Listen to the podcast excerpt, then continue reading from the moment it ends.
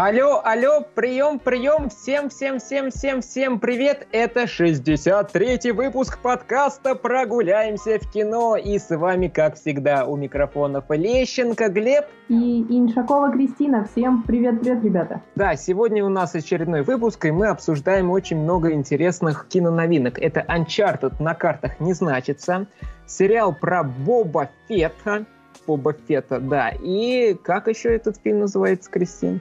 Смерть на Ниле. Вот такой вот у нас сегодня набор. Будет интересно подискутировать, что там, в принципе, интересного, а что нет. И мы начинаем. И, Кристин, как обычно, я задаю тебе вопрос. С чего начнем? Давай с Uncharted. Очень хочу обсудить. Да, тогда начинаем э, с фильма Uncharted на картах не значится. Это фильм, этот фильм является приквелом к основной серии игр Uncharted и рассказывает о двух искателях приключений, которые отправляются на поиски величайшего сокровища мира. Э, Кристина вообще играла в серию Uncharted, слышала? Играла, правда, никогда до конца сама не проходила, потому что, увы, так сложилось, у меня не было PlayStation никогда. Вот, зато у моих друзей было. И много часов мы провели за этой самой игровой приставкой, пока э, разгадывали все тайны, которые выпадали на долю Натана Дрейка. И при этом я посмотрела все имеющиеся прохождения на Ютубе, э, потому что сама история, вообще сюжетная линия всей э, серии игры Uncharted, она невероятно интересна. Все вот эти вот потерянные богатства, античные храмы, э, какие-то перестрелки, войны за наследство. Ну, очень сложно остаться равнодушным к подобному. И когда ты принимаешь участие, играя в подобную игру, это просто взрыв мозга, ты хочешь дойти до конца, узнать, какая же тайна в итоге хранится в данной серии, и что они там в итоге-то найдут. А когда ты пришел и приходишь в кинотеатр, эти эмоции все равно даже там возникают, хотя тебе не дают выбора э, действий, ну, то есть куда герою пойти, еще что-то сделать. То есть экранизацию я ждала, эту многострадальную, ждала еще с 16 -го года. И вот, когда она вышла, я пулей побежала смотреть. И скажу заранее, я особо не разочаровалась. Я тоже не играл в эту игру. PlayStation у меня тоже не был, играл только в компьютерные игры, и, к сожалению, на компьютере эта серия игр пока не вышла, но вот в 2020 2022 году обещают ее все-таки выпустить на ПК, да, и, возможно, поиграю, но это не точно. Вот, ну, хотелось посмотреть многообещающий актерский состав, как минимум Том Холланд, Марк, Марк Уолберг, отличные актеры, и, на мой взгляд, э, фильм получился, он яркий, динамичный, интересный, совсем не скучный, но, конечно же, э, выглядит немножечко э, вторично, то есть в том плане, что где-то все это мы видели и в «Пиратах Карибского моря», и «Сокровища нации», и так далее, и так далее, и так далее. Кристин, как у тебя вообще впечатления? Э, такие же, либо, возможно, тебе показался он прям с таким супер-пупер классным? Он показался мне просто крепким для своей целевой аудитории. То есть он классно развлекает, и на большее он, собственно, и не претендует. То, что он кажется вторичным, да, не без этого, потому что это достаточно качественная компиляция, как ты уже сказал, таких фильмов, как «Пират Карибского моря», «Том Райдер», «Лара Крофт», «Сокровища нации», «Индиана Джонс». То есть по кусочкам слепили такого вот Франкенштейна, назвали его Uncharted, припылили это все эм, фан-сервисом, таким абсолютно небольшим, то есть это вам, не Marvel. И выпустили довольно крепкий, такой хороший фильм. Да, он, скорее всего, ну, на разок. Но при этом провести два часа в кинотеатре там, с попкорном, вы действительно не заметите, как время пролетит. То есть э, он не скучный, и интересно смотреть за вообще сюжетной линией, за происходящим. Я думаю, это главное. Да, многие, конечно, фанаты игры загнобили этот фильм, говорят, что вот и актеры не те, и сюжет там переделали, и вообще все плохо, и так далее, и так далее. Но мне кажется, фанатам никогда нельзя угодить. Вот вышел недавно первый тизер, трейлер э, по «Властелину колец», тоже его все загнобили. На самом деле, вот э, я когда вспоминаю игры именно, э, да, Салли в фильме не получил усов. И на самом деле Марк Уолберг с э, Томом Холландом изначально даже по трейлерам не вызывали доверия, ибо и Натан Дрейк изначально в серии игр был постарше и побрутальнее, и Салли тоже был постарше, плюс вот эти вот знаменитые усы, и как-то тандем Волберга и Холланда не оказался выигрышным. И вот все трейлеры, которые я смотрела, начиная там, по-моему, с 17 года их начали выпускать, а, никогда непонятно было, что ты по итогу ты получишь. Но когда ты приходишь в кинотеатр и уже как бы смиряешься с тем, что тебе дали создатели, что вот их тандем и никто другой. И ты понимаешь, что между ними химия это все-таки есть. Да, это не точная копия игры. И слава богу даже, что они не сделали точную копию, и даже в плане сюжета. Иначе это было бы достаточно скучно смотреть. Но некой интерпретации а, она очень ну, выигрышно смотрится. И даже я не особо фанат данной игры, ну, в плане, я не знаю досконально всю эту вселенную, что там, как работает, но я что-то помню. И вот э, для меня э, вот этого вот фан-сервиса его хватило. То есть и когда маленький Натан Дрейк вместе со своим братом Сэмом э, проводит время в, э, вместе с монашками, где они живут, вот этом приюте. Это тоже было в, се в серии игр. Э, это прям достаточно точно показали э, вот эти вот кат-сцены, почти кадр в кадр вот там было. И то, что он, он по итогу ну, брата будет искать, и то, что Салли ему будет помогать, и он от него никуда не денется, они вот станут такими очень классными друзьями, помощниками. И характеры-то все-таки переданы. И вот кадр, когда том Холланд, э, то есть Натан Дрейк, вылезает из воды уже в самом конце фильма, а когда он видит эти корабли с золотом, ну это прям кадр из игры, прям один в один. Та же маечка, извините, по блипочку, те же штаны, та же кабура, которую он нашел. Ну вот прям как будто э, из игры этот кадр перекочевал. И, конечно же, ну, я была в восторге, потому что такие мелкие моменты, они все-таки отсылают тебя к игре, но при этом фильм все равно полноценный. Даже если ты никогда в жизни не играл, ты все равно понимаешь, что происходит, и ты сопереживаешь персонажа. И это главное. Ну, это все-таки не полная экранизация серии игр, а это только приквел к ним. То есть тут и молодой э, Натан Дрейк, и молодой, Са, э, молодой без усов Салли. То есть вот поэтому, возможно, многие и ругаются. Ну, всегда надо понимать, что экранизация — это интерпретация. И до, до, до дословно, и кадр в кадр никто тебе не будет ничего пересказывать. А, к слову, всегда можно вспомнить э, «Короля льва», который почти кадр в кадр повторял мультик, и тоже что-то никто не был особенно рад подобному исходу. Говорили, скучно, мы это уже видели. Поэтому понятно, что людям угодить сложно. Но как самостоятельное произведение, фильм очень классный, крепкий, и он, его стоит посмотреть. Ну, Холланд как бы для, не знаю, для девчонок это вообще отдельное удовольствие, потому что, ну, ну, мужчина, уже не мальчик, уже мужчина такой красивый, классный, его глаз от него отвести сложно. Обнаженным торсом. Да, это, это, это отличные были кадры. А как тебе атмосфера приключений, лето? Мне кажется, прям как раз вышел фильм в то время, когда в России снег, лед, холодрыга, возможно, уже где-то слякоть появляется, и вот окунуться вот в эти приключения – это море, Испания, Индонезия, океан, горы, зеленая трава, зеленые листья, и вот это прям кайф. Мне это тоже очень понравилось. Вот ты как будто на два часа съездил на отдых. Но если говорить непосредственно про декорации и, и вообще локации, которые используют в фильме, мне почему-то по итогу показалось достаточно мало.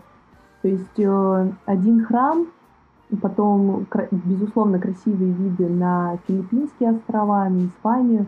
Но именно мест действий, где герои э, ищут эти самые сокровища, достаточно мало. То есть такое ощущение, как будто фильм очень стремительно проходит. То есть, по сути, у нас есть э, аукцион, у нас есть вот эта вот пещера, где они ищут подсказку, этот ключ, потом у нас есть самолет и уже непосредственно корабли. То есть четыре локации как-то хотелось бы, может быть, чуть больше. Но это скорее уже из серии придирок. И вот еще, что мне показалось, когда была локация именно с ну, поиском ключа, то есть этот э, храм, этот, который, или, не знаю, как это сказать, короче, где э, Магеллан все дело спрятал, а, а показался очень неестественным.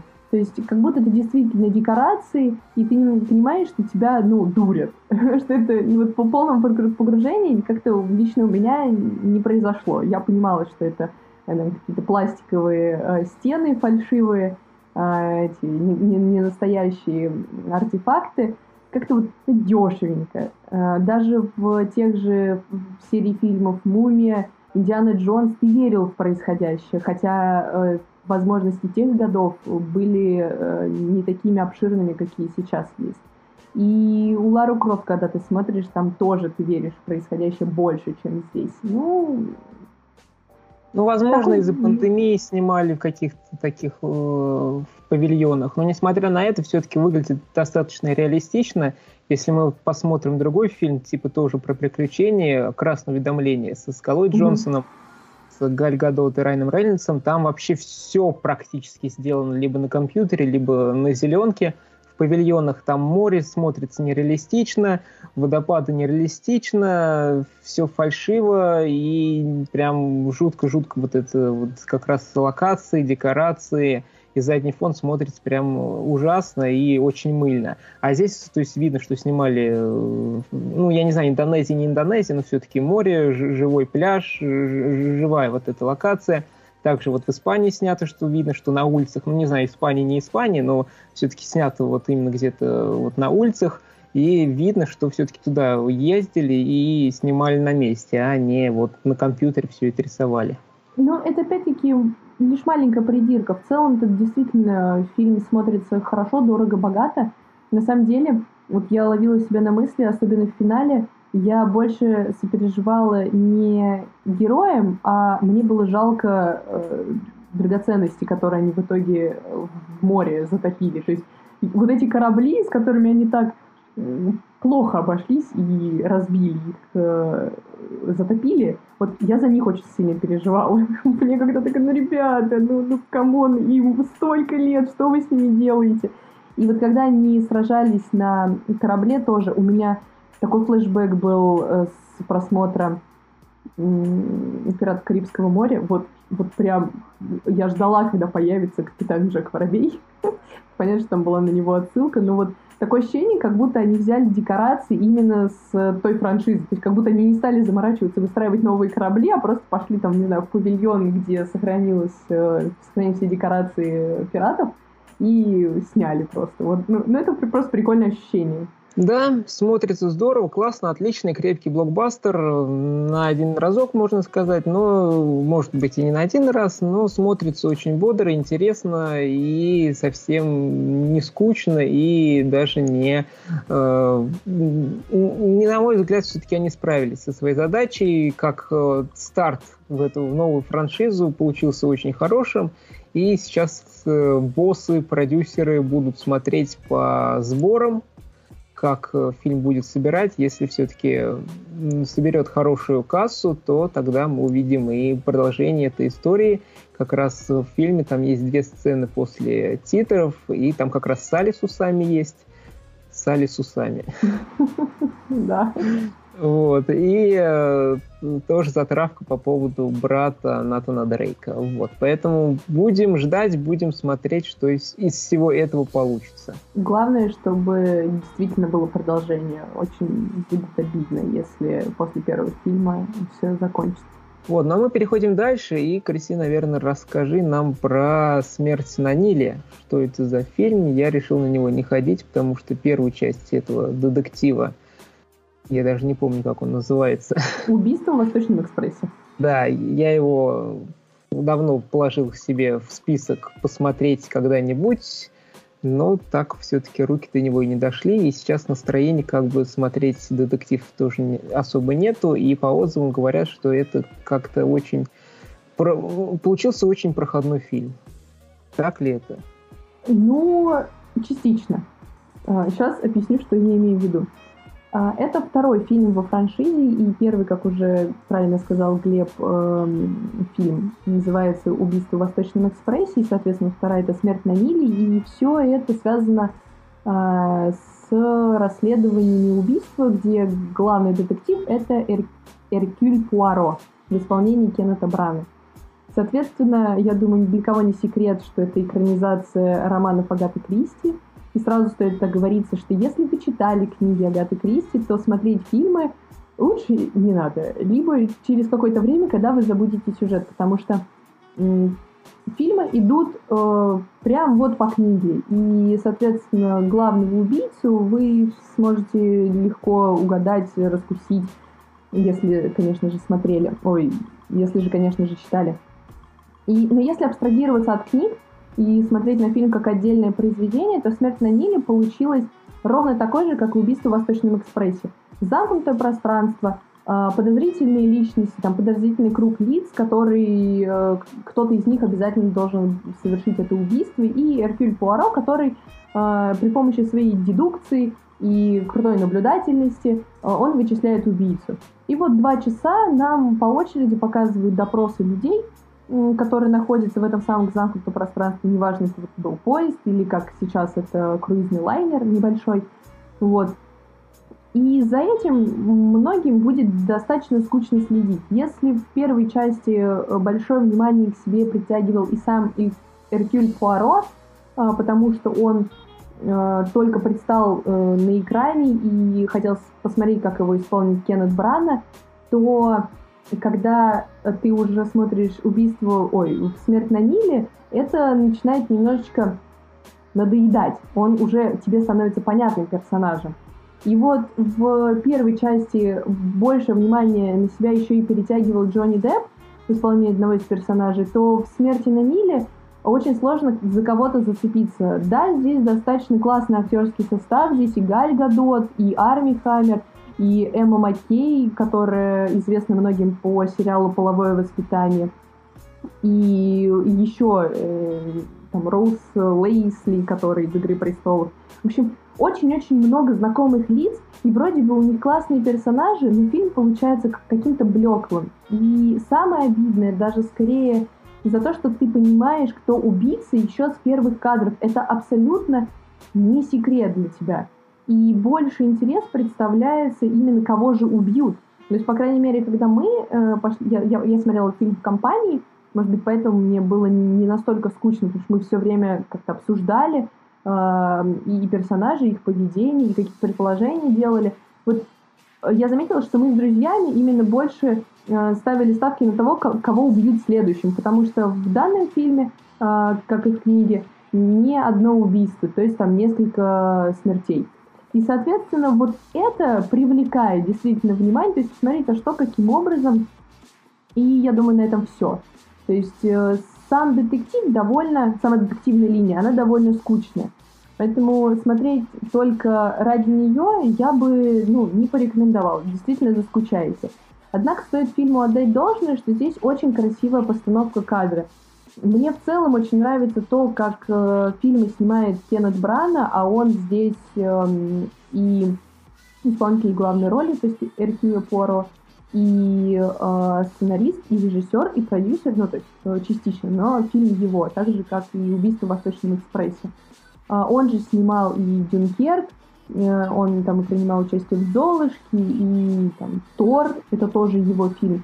У него очень красивая постановка именно. Он большое внимание уделяет расположению деталей в кадре. У него получается так сочно, насыщенно, что у тебя даже не возникает какого-либо ощущение, что ты сидишь в кинотеатре. Нет, ты сидишь вот там в том Восточном экспрессе, ты сидишь с э, людьми на круизном лайнере. Ты полностью там, в Египте. Все два часа фильма ты там с ними. И за это можно только похлопать.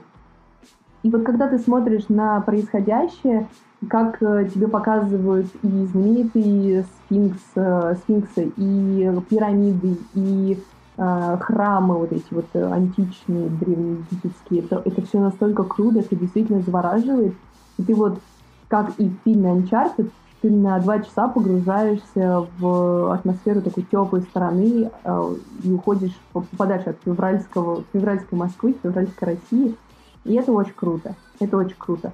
Но в целом, как я уже сказала, да, фильм скучноват. И я бы даже его, знаете, охарактеризовала так. Это фильм об Эркюле Пуаро, о его любовной линии, о его жизни И э, интрига о том, почему же у него усы и почему он их носит, гораздо сильнее, чем интрига с, с самими убийствами и вот э, самой детективной составляющей. Поэтому кто... А как там, а как там Арми Хаммер? Это его последняя роль, потому что в дальнейшем его заканцелили, как говорится сейчас. В... Арми Хаммер очень, очень, очень красив. Это, наверное, единственное, что можно сказать, потому что а, его персонаж получился очень пресным. А, опять-таки, ты о нем понимаешь все еще с самого начала. Но э, Арми Хаммер очень красиво танцует, он очень красиво улыбается. И между ним и Галь Гадот э, и Эмма Маккей очень классная химия. То есть как мужской персонаж, такой немножко типичный, он классный. Но больше что-то о нем сказать, э, какого-то актерского бенефиса, ну, нет. К сожалению, Его там много? сложно. Его тут много, он один из главных действующих лиц. Вот. Э, поэтому, ну, процентов, наверное, 30 э, это его. Поэтому... Возможно, многие не слышали, с ним очередной скандал в прошлом году произошел, что его начали обвинять в том, что он насиловал девушек, что он там чьи-то части тела ел, даже в каннибализме его э, объявили, что он этим занимается, и поэтому все студии решили отменить э, участие, фильмы с его участием, то есть где он был вписан, но еще не, проекты еще не снимались, их, э, его исключили и наняли других актеров. А, где, а в тех фильмах, где он уже снялся, но роли небольшие, то просто-напросто его вырезали и пересняли с другими актерами. Например, он должен был сняться в новом фильме Тайки Вайтити с Майклом Фасбендером про футбольную команду, которая, э, которая тренирует какой-то успешный тренер, а эта футбольная команда вообще там в самом в самой попе мире, как говорится, и он вот ее поднимает в высшие дивизионы. И вот в этом фильме снялся как раз э, Арми Хаммер, и его вырезали оттуда, пересняли с новым актером.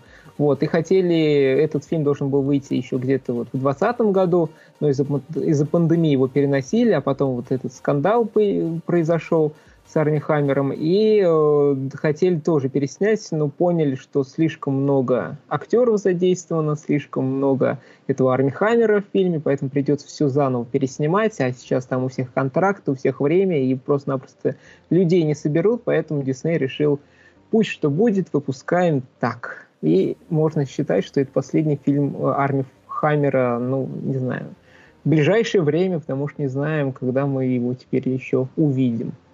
Ну, с канцелингом вообще сложно, особенно в Европе. Уж насколько все обвинения правдивы, не нам разбираться и не нам судить об этом.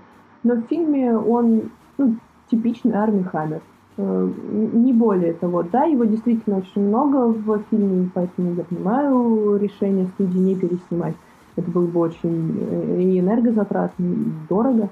Но он тут не действующее лицо, вряд ли кто-то ему будет переживать и, и вообще как-то обращать на него внимание, потому что тут больше именно Эр, Эркюль Пуаро, этот персонаж, э, за ним хочется следить. И, конечно же, э, персонаж по имени Бук, а, которого, которого играет Том Бейтман. Вот они вдвоем э, перетягивают на себя все одеяло этого фильма, и ты, конечно же, не можешь оторвать взгляда от них. Даже Галь Гадот здесь не так хороша. Ну, то есть они ощущение, будто просто красивые куклы на фоне.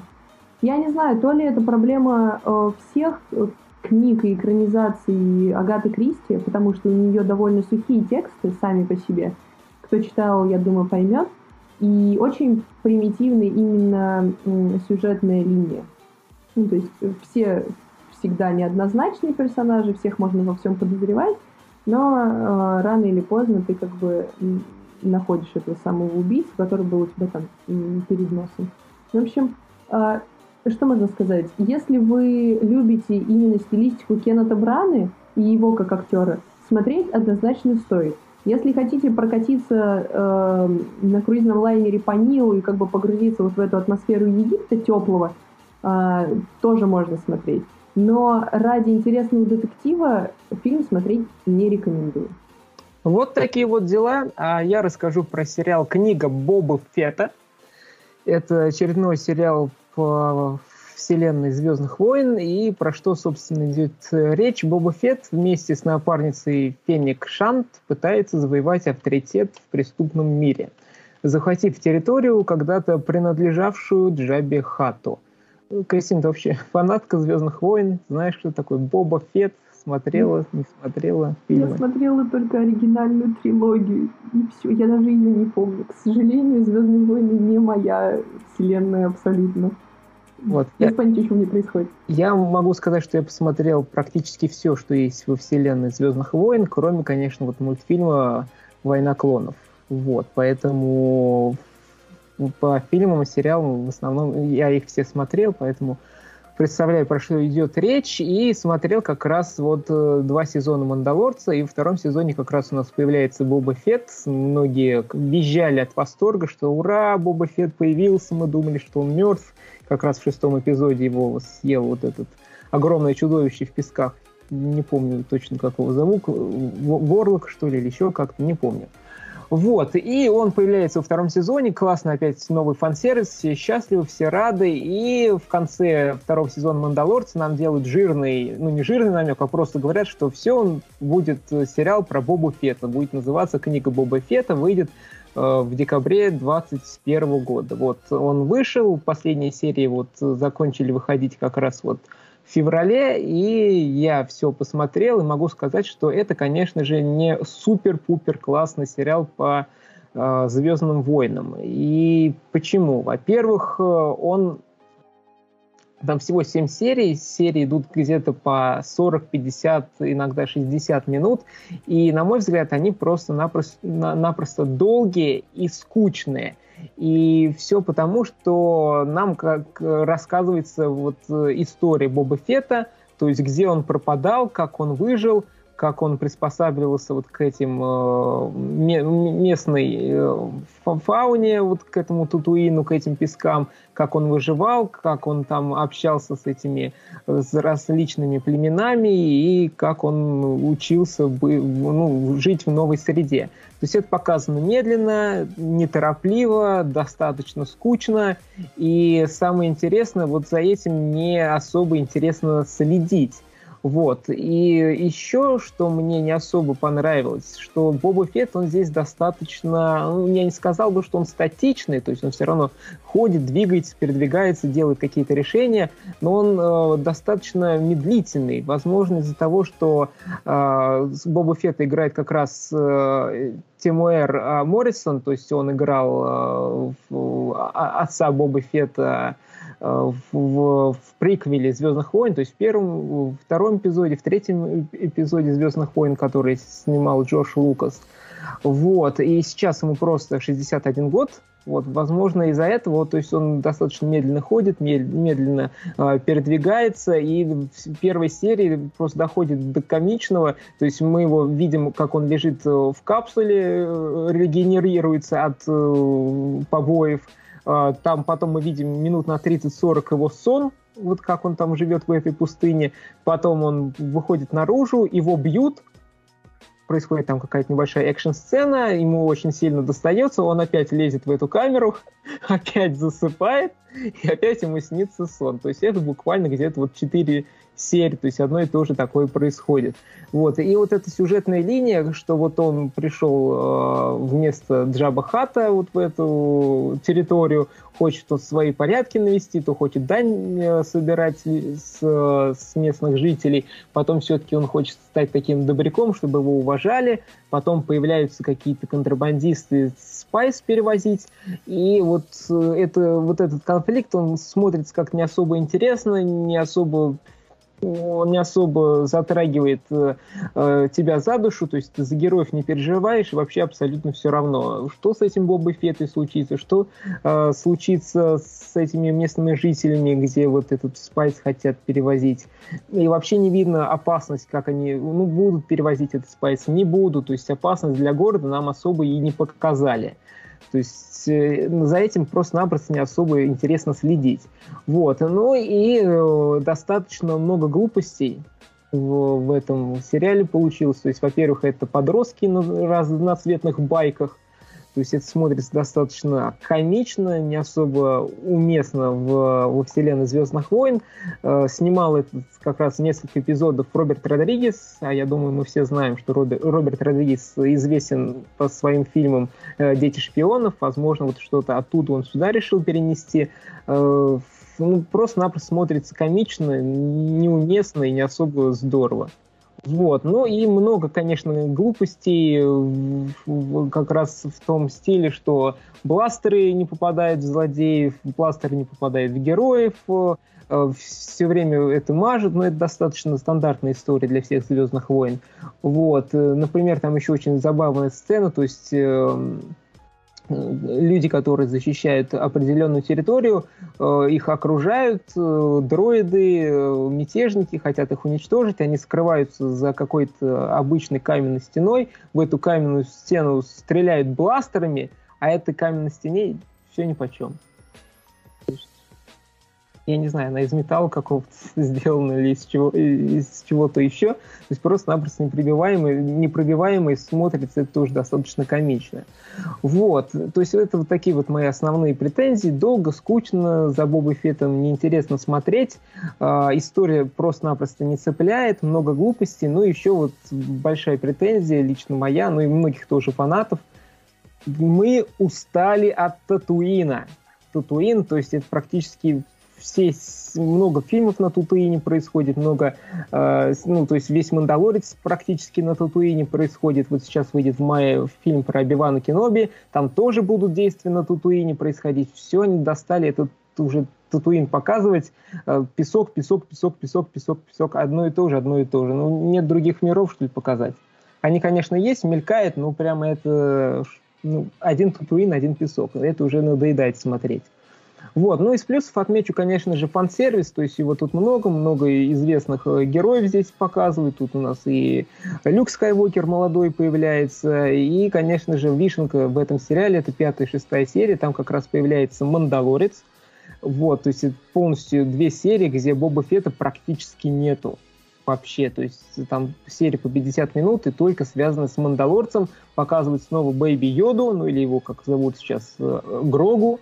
Вот, то есть э, не скажу, что эти серии тоже супер динамичные, но просто Мандалорца мы знаем, мы понимаем связь между Мандалорцем и Грогой, то есть малышом Йодой, и на это интересно смотреть, и мы понимаем там и мотивы, и переживания, и что хочет Грогу, что хочет Мандалорец, и вот за этим тоже интересно следить, и ну просто э, Мандалорец он более активный, более такой динамичный и более такой передвигающийся по миру. То есть не только все время сидит на Тутуине, как Боба Фетт, а то на, полетит на каком-нибудь э, э, космолете в разные, на разные планеты, то кому-нибудь, кому-нибудь в морду даст и так далее, и так далее, и так далее. То есть за этим интересно следить.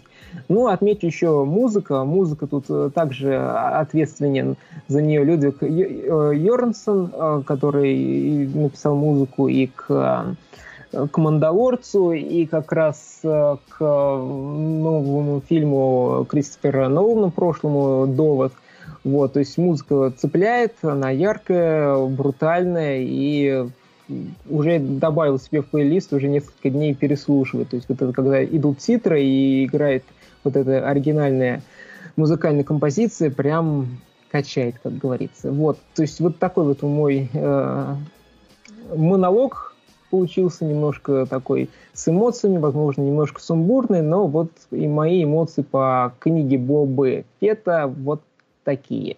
Очень интересно вообще то, как развивается вселенная Звездных войн в последнее время. То есть они Дисней параллельно и Марвел развивают всякими приквелами и отдельными историями про конкретных персонажей, даже, может быть, не очень популярны, как вот недавно и там про Хаукая, я забыл, как его по-русски, Соколиного глаза сериал, так и вот здесь вот смотришь э, про Звездные войны, даже вот если ты не в контексте конкретно происходящего, но все равно видишь, выходят новые сериалы. И, с одной стороны, это очень классно для фаната, потому что тебе расширяют вселенную, у тебя все больше действующих лиц, все больше подробностей, и ты действительно этим живешь. Но, с другой стороны, иногда кажется, что начинает высасывать из пальца. Ну, как бы классно, что вообще такая возможность есть это посмотреть.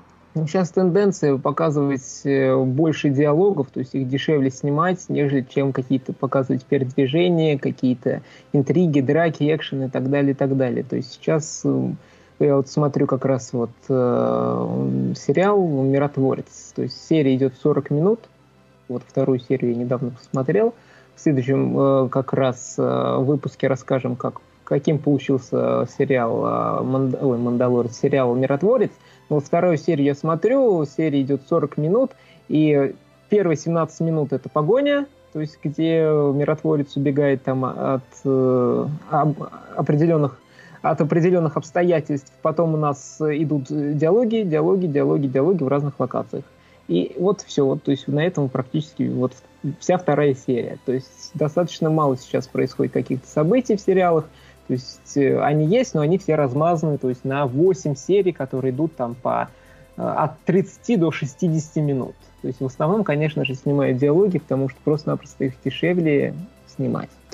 А, да, мне кажется, это вот знаешь, э, пошла цикличность самого, самой киноиндустрии. То есть если раньше начинали снимать сериалы, и вообще почему они были так популярны, потому что их было быстро и дешевле снимать, и по сути это были такие ситкомы, которые, в которых очень много диалогов и мало локаций. И вот вроде бы мы развиваемся, но в итоге дошли до того, что опять нужно поддерживать большой ритм выпуска новых э, серий, новых сериалов, что все привело к тому, что опять много диалогов, мало действия. И хорошо, если диалоги э, здорово написаны. Вот у Гана они достаточно такие тоже хлесткие, интересные, смешные, хоть и спохабщенные, но смотреть, следить за ними интересно, и там проскальзывает э, э, ну, драма героев. Вот. А есть такие сериалы, где там просто такие пафосные диалоги, и ты такой смотришь, типа, зачем, для чего, почему, и иногда просто глаза на лоб лезут от увиденного. Но это уже все зависит от авторов и от студии, одобряют они такое, не одобряют. Это правда. Вот такой вот у нас получился 63-й выпуск. Обсудили и сериал, и два фильма. Можно составить свое впечатление по поводу наших дискуссий и сходить в кино, либо посмотреть сериал по своим уже как он называется, впечатлением от услышанного. Вот. И огромное спасибо, что слушали. Подписывайтесь на нас в Инстаграме, Стина Пейперфлит, э, просто кино, все ссылочки в описании, как всегда. Также ставьте 5 звездочек в iTunes, оставляйте отзывы в iTunes, подписывайтесь на нас в других э, площадках, Spotify, Яндекс.Музыка, Анкере, iTunes, ВКонтакте, Сберзвуки, и вообще мы есть везде, везде, везде, везде, поэтому слушайте, рекомендуйте своим друзьям, коллегам, родственникам, бабушкам, дедушкам, сестрам, братьям, двоюродным сестрам, двоюродным братьям. Вообще всем рассказывайте про нас. Вот. И огромное спасибо, что слушали. С вами были, как всегда, у микрофонов Лещенко Глеб. И Инчакова Кристина. Всем пока-пока, ребят. Да, всем спасибо и пока-пока.